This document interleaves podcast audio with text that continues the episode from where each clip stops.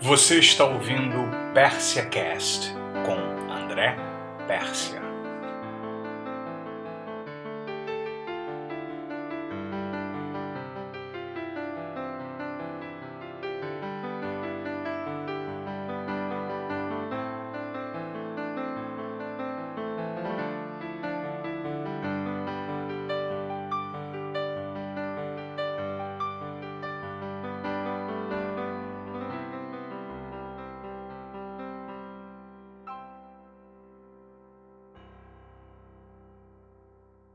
Até onde vai o nosso potencial humano? O quanto nós podemos nos surpreender todos os dias e transformar nossas vidas?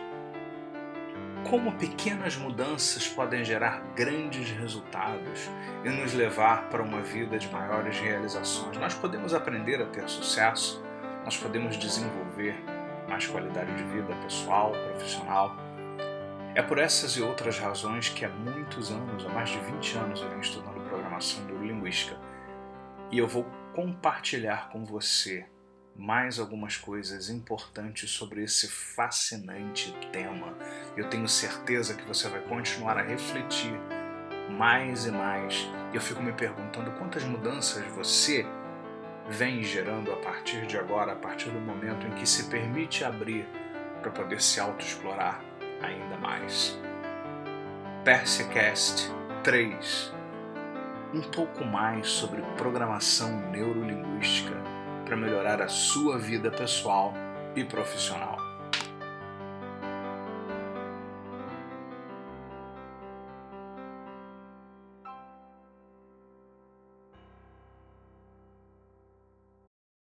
Ser humano vem buscando por excelência há muito tempo, né? e hoje em dia, mais do que nunca, isso é uma necessidade, porque é, a PNL sempre ajudou as pessoas no nível pessoal, profissional e uma série de outras coisas assim, mas no momento que nós estamos vivendo atualmente, político no Brasil, de uma maneira geral, a PNL é algo fundamental mesmo para valer porque, na verdade, você precisa desenvolver é, competências para você se recolocar no mercado, para você ter um diferencial único, específico. E quanto mais você pensar e buscar seus recursos internos, melhor você consegue resultados então aí para sua vida. Então, na verdade, a PNL nos ajuda a pensar, nos ajuda a buscar esses recursos que existem dentro de você, ajuda você a assumir o controle da sua vida e ter um plano para sua vida e não simplesmente seguir uma coisa que você está tocando, porque a maioria das pessoas que me procuram no consultório, eh, seja como psicólogo, como coach, como hipnoterapeuta, todas querem mudar. A maioria quer mudar mesmo,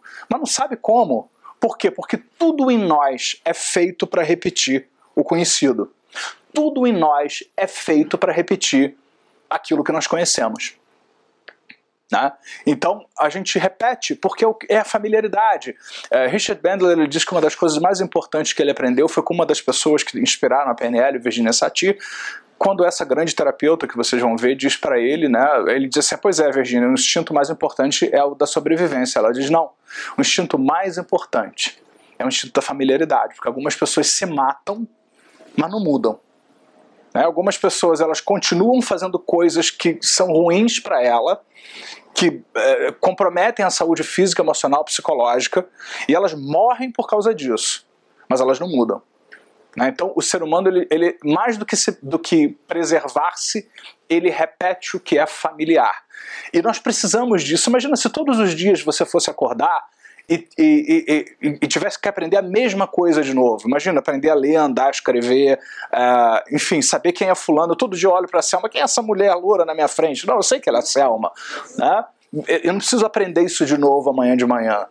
Né? Então, nós precisamos repetir mesmo, é um mecanismo que nós temos. Só que nesse processo de repetir, a gente acaba repetindo coisas por simples repetição, por simples familiaridade. E a PNL nos ajuda a fazer isso de uma outra forma, de uma outra maneira. E hoje, nós vivemos a era da informação, hoje a informação está difundida por aí.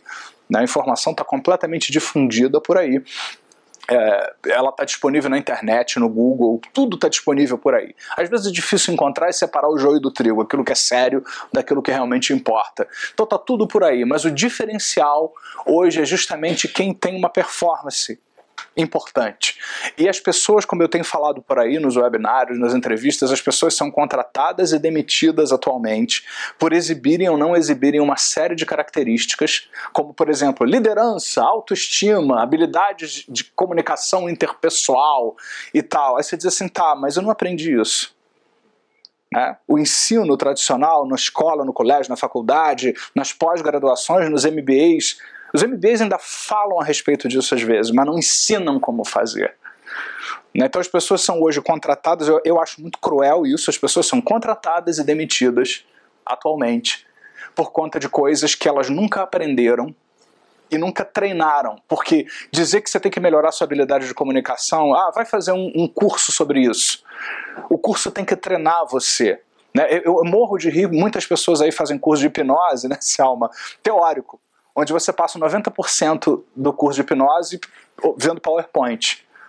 Né? Ou seja, quando na verdade você tem que passar 90% do curso hipnotizando outra pessoa. No nosso curso aqui, a gente passa o tempo todo botando o outro em transe o tempo todo né? ou seja, de várias maneiras diferentes, porque é isso que você precisa fazer. Você tem que exercitar essa habilidade de alguma maneira.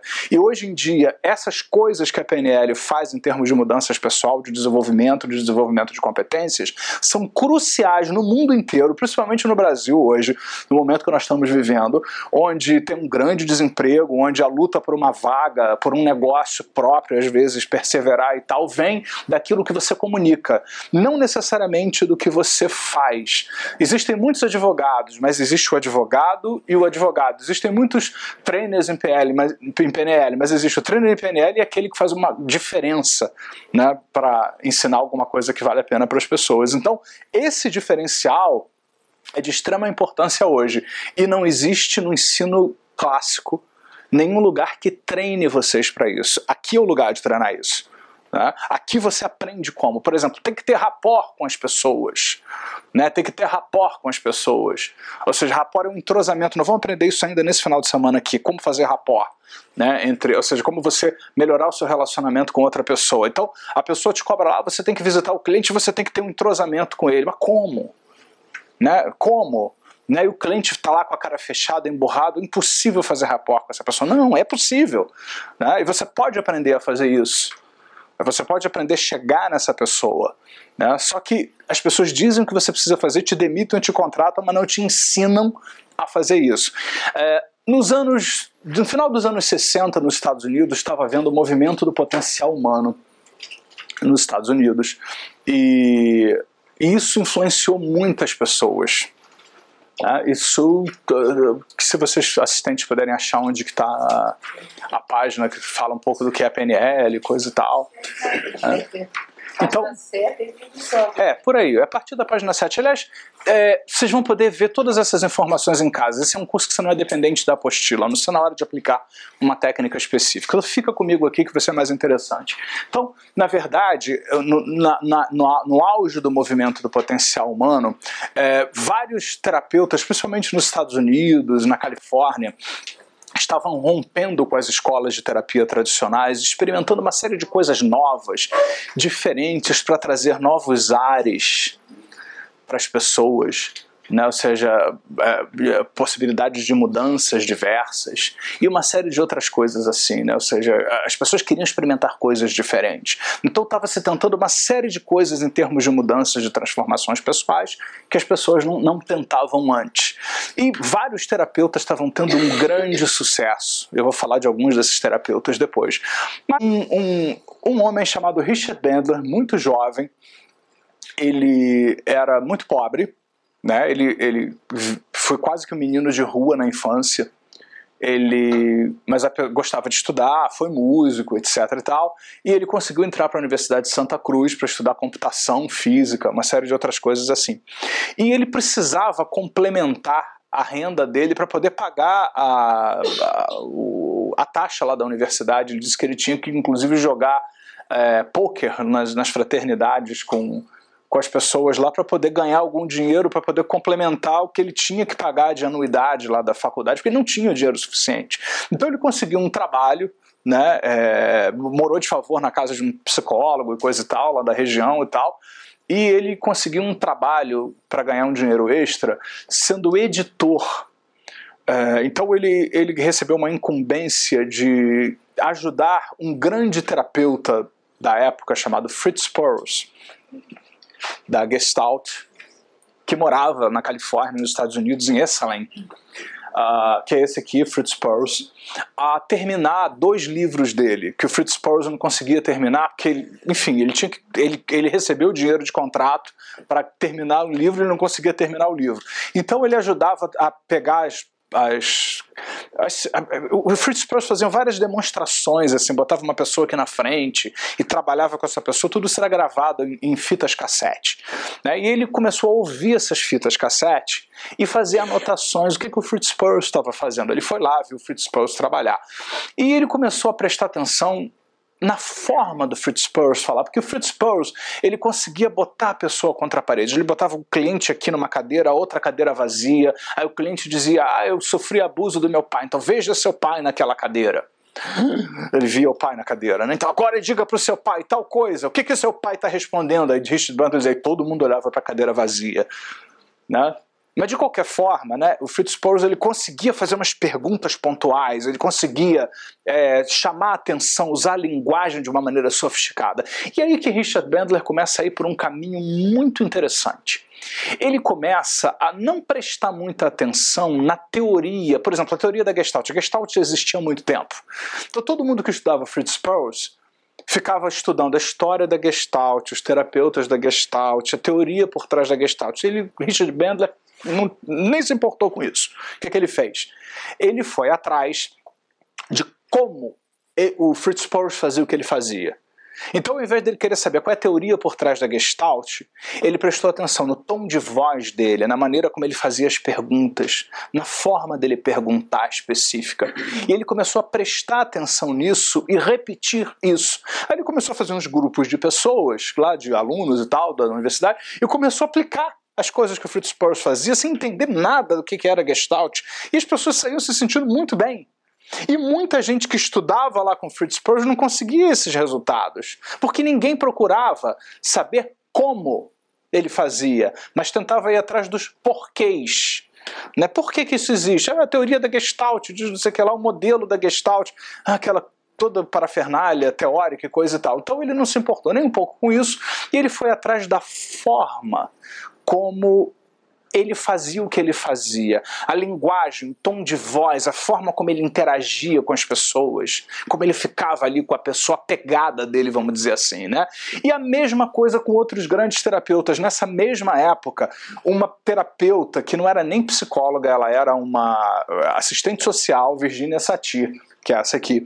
Ela é muito famosa, né? Já, todos já falecidos, né, e tal mas ela era muito famosa e ela conseguia pegar uma família problemática e botar em círculo aqui numa em cadeiras e ela em uma hora, menos de uma hora, ela conseguia mudar uma família inteira. Né? Ela fazia, um chorava, o outro tinha uma catarse, o outro desabafava e tal, e de repente aquilo que era um problemão na família ia embora. E aí perguntava Virgínia, como você faz o que você faz? Sabe qual é a resposta dela? Não sei. E ela não sabia. Ela era tão intuitiva. E, e, to, e todo mundo dizia, não só o Bendler, mas todo mundo dizia que quando ela tentava explicar, era um desastre. Porque ela tentava relacionar com alguma coisa e tal, mas não tinha nada a ver com o que ela fazia de fato. Mas Richard Bandler, a, a, adotando o mesmo critério, ele também não quis saber os porquês nem a teoria. Ele foi atrás da forma dela de falar, a linguagem dela. Ele começou a perceber nela o que nem ela percebia. E aí ele mostrava para ela: Meu Deus, eu faço isso? Faz! uau, né? Ela não sabia que ela fazia, que ela usava a voz daquela maneira, que ela, ela fazia certas perguntas, que ela olhava para certas direções, né? Ela foi uma das modeladas em questão dessa história das pistas de acesso e tal. Ela percebia, ela fazia é, mudanças de estado, ou seja, quase que uma indução hipnótica. Ela dizia, eu não faço hipnose. Ele dizia, meu Deus, ela é uma excelente hipnoterapeuta. E ela não sabia que ela fazia hipnose. Né? E ela não fazia, ela dizia, eu não faço hipnose, eu só falo às vezes mais calma com as pessoas, e aí mudo meu tom de voz né? Então ela não sabia o que ela fazia. E a mesma coisa o Milton Erickson, que foi um outro grande terapeuta da época, Milton Erickson ele rompe com a hipnose clássica, que a hipnose clássica ela vem com um monte de roteiros prontos, onde você é quase que uma receita de bolo, o livro da Dona Benta de bolo, abre a receita de bolo de laranja, você segue passo a passo. Então a hipnose clássica é isso. Você pega uma técnica pronta com passos estabelecidos e você vai seguindo uma coisa, outra coisa, outra coisa, outra coisa, outra coisa. Então o Milton Erickson ele rompe com tudo isso. E ele passa a prestar atenção naquela pessoa que está ali ouvindo, turma. Então, quando, uh, por exemplo, se uh, a pessoa estivesse vendo alguém, né, ele diria: turma, enquanto você presta atenção nele, você pode estar tá fazendo relações entre alguma coisa que ele lhe diz e alguma coisa que você pode já começar a melhorar na sua vida a partir de agora. Porque todo mundo pode aprender alguma coisa em algum tempo. Porque mesmo olhar para alguém que fala alguma coisa interessante para você inconscientemente é uma oportunidade para fazer uma relação entre aquilo que você entende que não entende e às vezes tem certeza de ter dúvida sobre alguma coisa para poder refletir sobre a possibilidade de mudança que você vai fazer o rapaz estava lá no consultório dele, olhando para o lado de fora pela janela, entediado, olhando para um pé de tomate. E, ele, e o rapaz estava triste, deprimido. Ele dizia assim: Tomateiros no inverno parecem que vão morrer, ficam quietos, e todo mundo pensa que o tomateiro vai morrer, fulano de tal.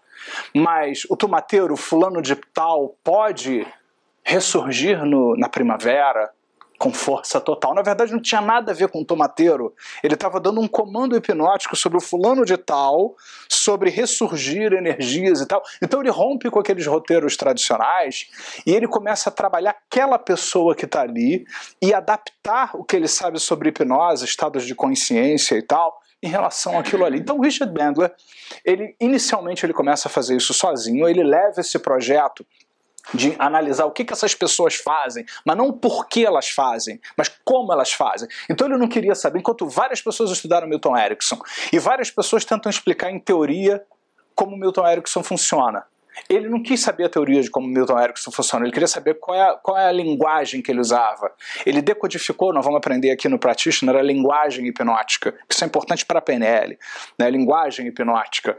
Né? Por quê? Por que, que ela é importante para a PNL? Porque quando você inconscientemente fala hipnoticamente com alguém, é, você acessa os recursos inconscientes, turma, para que as mudanças possam começar a acontecer, não necessariamente hoje, mas em qualquer tempo. Vocês veem meu ponto? Né? Então, na verdade, Milton Erickson ele não quer saber por que, que Milton Erickson faz o que ele faz. Ele quer saber como ele fala o que ele fala, qual é a gramática que ele usa, ele decodifica toda a gramática. E ele leva esse projeto por um professor dele, também jovem ainda, mas professor dele, John Grinder, que foi aluno do Noam Chomsky, inclusive um, um, a PNL tem muita influência da linguística do Chomsky também, para quem conhece psicolinguística, né, que é, é um estudo importantíssimo. E eles começam a adaptar isso. O, Richard, o John Grinder ajuda o Richard Bandler a dar forma, uma forma mais acadêmica para tudo isso, aquilo que ele estava identificando, trabalhando e tal. E eles começaram a praticar, praticar, praticar. Inicialmente, praticar com esses três, é, modelando esses três terapeutas e depois uma série de outras coisas. Então a PNL, é a, a, a, a ruptura da PNL em relação a, outras escolas é que a PNL tem uma preocupação muito mais com a estrutura das coisas. Igual nessa técnica que nós fizemos do prrr, eu não quis saber qual era o problema dela, eu nem perguntei para ela qual era o problema dela. Ela melhorou, mudou e eu não sei qual era o problema dela. Né? Mas o que, que nós fizemos? Eu identifiquei a estrutura, mesmo sem saber o conteúdo. A estrutura é aqui, caindo, em cima, sufocando. Eu mudei essa estrutura. Pronto. Mudou a configuração da história. Então a PNL começou a identificar justamente aquilo que funcionava. Porque é o que ele diz: Virginia Satir funciona. Fritz Perls funciona. Milton Erickson funciona. Então ele não, quis, ele não queria saber por que, que o carro funciona. Ele queria entender como dirigir um carro já que o carro funciona, como dirigir o carro? Eu não preciso saber da dinâmica, da mecânica dos motores, né, e, e, por aí tal. Eu não preciso entender como é que funcionam as transmissões por injeção eletrônica para dirigir um carro. Eu preciso saber como operar o carro. O que eu preciso fazer para obter o resultado que todo mundo tem enquanto dirige? Turma. Então é exatamente isso o que Richard Bandler começou a fazer com a ajuda de John Grinder e depois de outras pessoas também. É o que que funciona e como eles fazem aquilo que funciona. E agora que nós sabemos o que funciona, vamos aplicar isso em outras pessoas. E eles começaram a obter resultados tão incríveis ou até maiores, é porque eles foram cortando um monte de coisa que não precisava ter, né, em relação a esses três modelados e outras pessoas depois que eles vão modelando aí ao longo do caminho. Por exemplo, a famosa técnica da cura de fobia que nós vamos aprender no módulo de saúde. Né, eles entrevistaram mais de 100 pessoas que se curaram sozinhas de fobia, sem terapia, sem nada. Sozinho um dia disseram, chega, acabou. Então, diz a lenda que ele entrevistou todas essas pessoas, essas pessoas disseram o que, que elas fizeram. Ah, eu ah, botei aquilo lá longe, sabe, aquilo ali estava me incomodando. Aí eu afastei aquilo de mim, botei o foco em outra coisa, me vi de fora, disse que coisa ridícula que eu estou fazendo. Aí ele foi anotando tudo isso. Aí mais de 100 pessoas foram entrevistadas e tinha um monte de coisas, embora sejam pessoas diferentes e tendo sido pessoas diferentes, eles conseguiram chegar a denominadores comuns ou seja, o que, que todos eles estavam fazendo, e aí saiu a famosa técnica da cura de fobia, que eu estava comentando com vocês mais cedo então. Ou seja, a PNL é a modelagem da excelência, modelagem de processos das coisas que funcionam. Eu tive a grande felicidade de fazer oito formações com o Dr. Richard Bandler. Essa foi a primeira que eu fiz é, em, em Londres há mais de uns 10 anos mais ou menos. Essa já tem alguns anos e a última que eu fiz foi ano passado, né, em, em 2013, não, 2015, né, e provavelmente vou fazer uma próxima ano que vem de novo, né, porque ele é muito bom, ele é muito bom. Né, ele tem 65, 66 anos de idade hoje, eles começaram a fazer isso muito jovens ainda, a PNL já tem 40 anos, né, e ele é muito bom, ele é o artista, ele é um gênio. Ele, ele, eu já vi ele curar uma fobia que não tem nada a ver com a técnica da cura de fobia em menos de 3 minutos. Ele, ele gosta, né? Ele diz assim: cronometra aí, vamos ver em quanto tempo eu consigo curar uma fobia agora. A coisa foi embora porque ele sabe como é que a coisa funciona, ele tem muito know-how. É, se hoje eu faço o que eu faço na PNL, na hipnose e tal, é 90% de influência do Richard Bandler, do que eu aprendi com ele. Eu já aprendi antes de conhecer ele pessoalmente, ouvindo os, os, os áudios e vendo os vídeos dele e tal, e pessoalmente então foi assim uma coisa fantástica. Mas o que é programação neurolinguística? A coisa começou, inclusive, inicialmente sem um nome. Durante uns cinco anos, ele e um grupo de pessoas começaram a praticar uma série de coisas e a coisa não tinha nome. Né? Até que, depois de um certo tempo, eles chegaram à conclusão que um bom nome seria programação neurolinguística. Então, por que programação neurolinguística? Vamos pegar, estudar um pouco essas coisas. Neuro tem a ver com o sistema nervoso, como é que a pessoa processa e codifica as informações. Então, grande parte dessas técnicas funcionam muito bem porque existe um entendimento de como funciona o cérebro, o sistema nervoso, os mecanismos de aprendizagem, como é que nós sequenciamos as coisas. Essa coisa de botar a coisa à distância e e, desfazer a estrutura vem de um conhecimento profundo de como é que funciona o cérebro, o processo cognitivo, a retenção de informações. Então existe um, um, um suporte neurológico muito forte nesses estudos. As técnicas são criadas, são estudadas com base em muitas coisas que se sabe sobre como o cérebro funciona.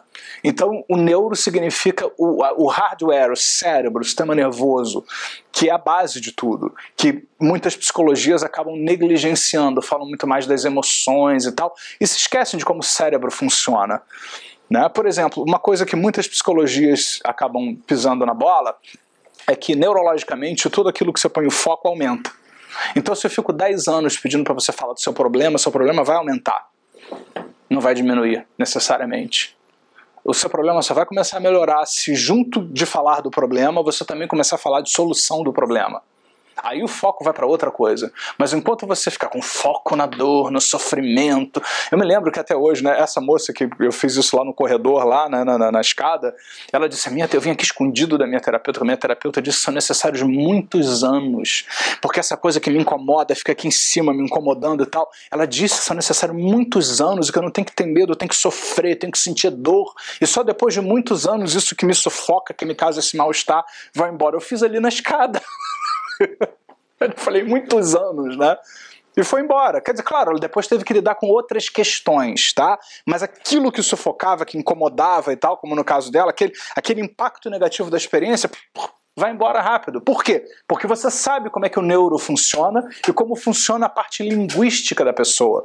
Linguística não tem a ver só com linguagem falada. Linguística tem a ver também com aquilo que você cria em termos de significado. Por exemplo, ah, eu tive três experiências afetivas, elas falharam, então eu sou um fracasso afetivamente. Você está criando um significado linguístico. Né? Na verdade, não quer dizer só porque você falhou três vezes que você é um fracasso, seja no que for. Qualquer coisa, ah, eu quero aprender a tocar violão, tentei tocar três músicas, não consegui, nunca mais vou conseguir, eu sou uma negação em termos de música. Não! Né? Não necessariamente. Você está criando um significado. E aí por aí vai. Eu tenho angústia, eu tenho depressão, eu sou ansioso, eu tenho, eu tenho, eu tenho transtorno bipolar. Eu digo assim, a Terra, eu sou bipolar, eu digo, a Terra também é, parabéns. Né? Tem dois polos, né? ótimo, excelente. Né? Então tá tudo bem. A Terra também é. Então se a Terra também é, você também pode, pode ter dois polos. Né? E por aí vai. Então, na verdade, linguística significa não só a fala, mas os significados que nós criamos. É porque muitas vezes a gente repete um padrão. Tá? Vou te perguntar, Fernanda, como é que você. É, eu não preciso saber o que é, que eu não quero saber o que é, mas o que, que você achava de você em face desse problema? Se você tivesse que dar um adjetivo para você, que adjetivo você se daria antes? Se é que você ainda se lembra o que, que é? Incapaz. Incapaz. O que, que é isso? Um significado linguístico. Né? Ela repetia aquela subrotina, de tanto repetir não conseguir sair daquela armadilha, o significado linguístico é eu sou incapaz. Né?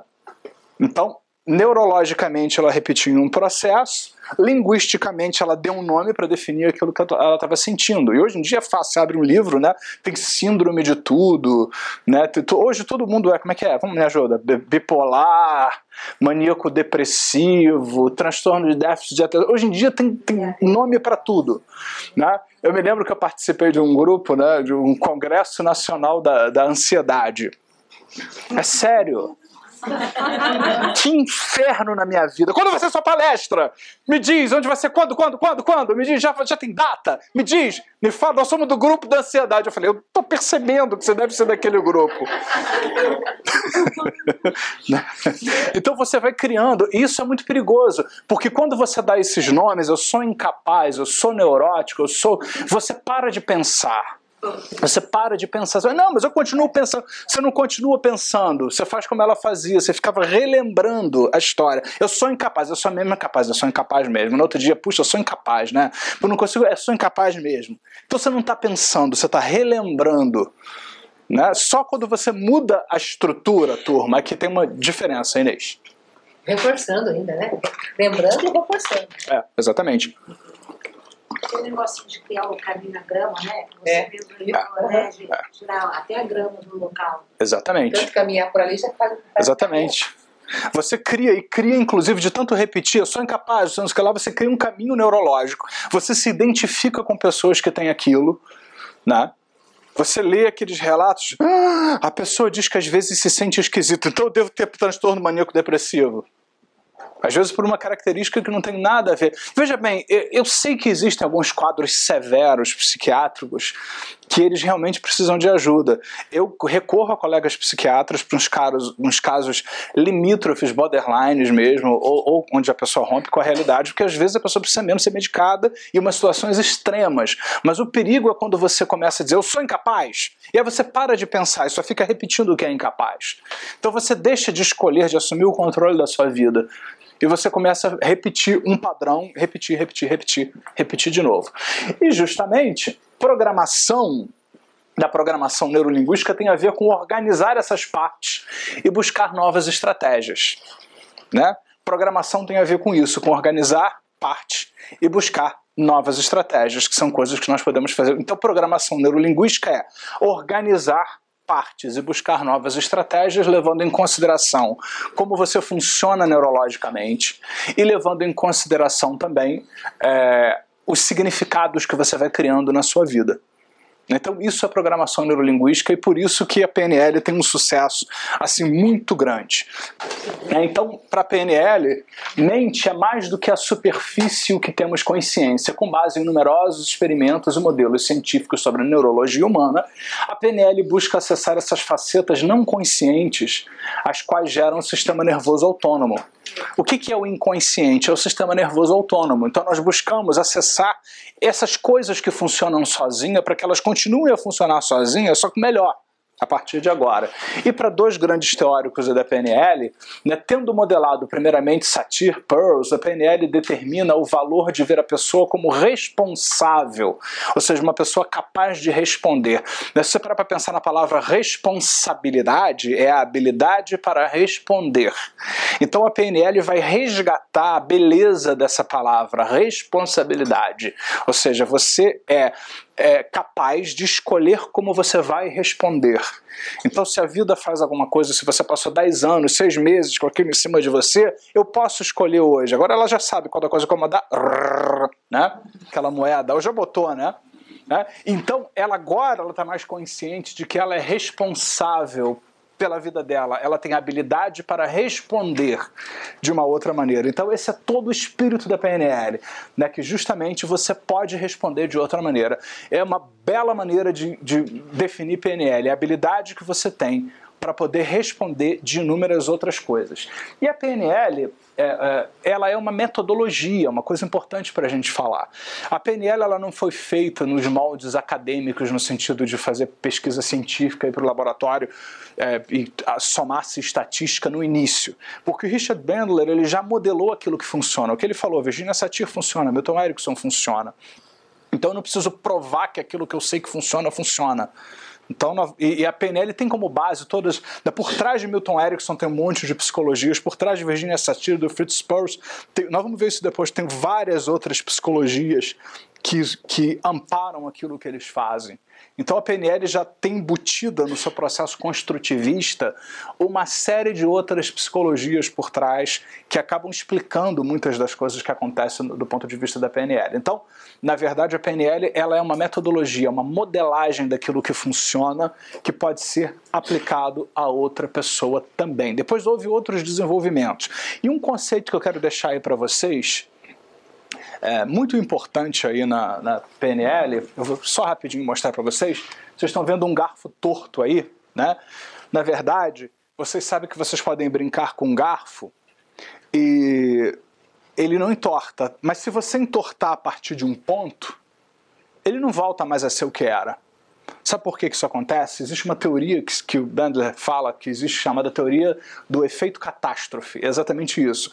Tem certas coisas que elas deformam inconscientemente dentro da gente que quando você deforma num certo ponto, você viu meu ponto?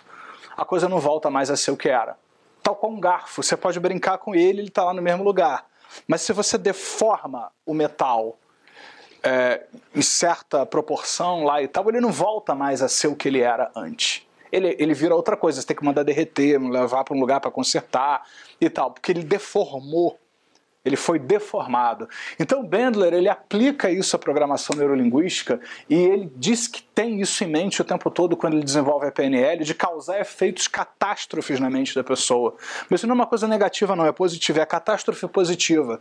Então, mesma coisa, traz para cá, isso é uma catástrofe. Ou seja, não volta mais a ser o que era. Não, não tem mais espaço para ser daquele. É outra coisa. Pode ser que você tenha que, até que fazer outras coisas complementares, mas não é mais o que era. Então, várias técnicas da PNL têm por trás esse efeito catástrofe aí, que é justamente essa história onde você, é, de algum jeito, de alguma maneira, você leva a mente a um ponto que ela não vai mais voltar a fazer o que ela fazia. Então, acho que isso é uma grande coisa para a gente poder parar e refletir agora. Então,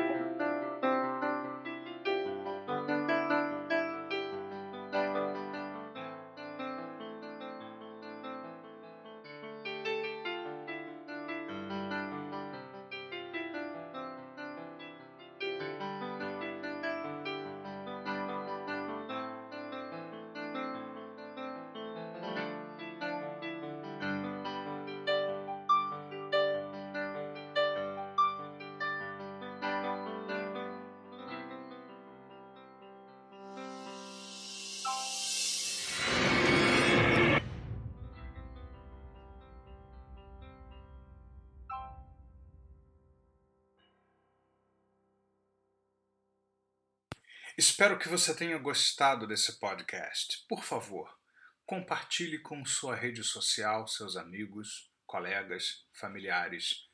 Se você tem sugestões ou gostaria que eu respondesse perguntas para você, escreva para persiacast@gmail.com. Adicione-me nas redes sociais. Você me encontra André Pérsia no LinkedIn, no Facebook Instagram e outras redes sociais. Eu aguardo o seu contato e eu tenho certeza que as suas questões vão enriquecer bastante o nosso trabalho. Até o próximo podcast. Espero que você tenha gostado desse podcast. Por favor, compartilhe com sua rede social, seus amigos, colegas, familiares.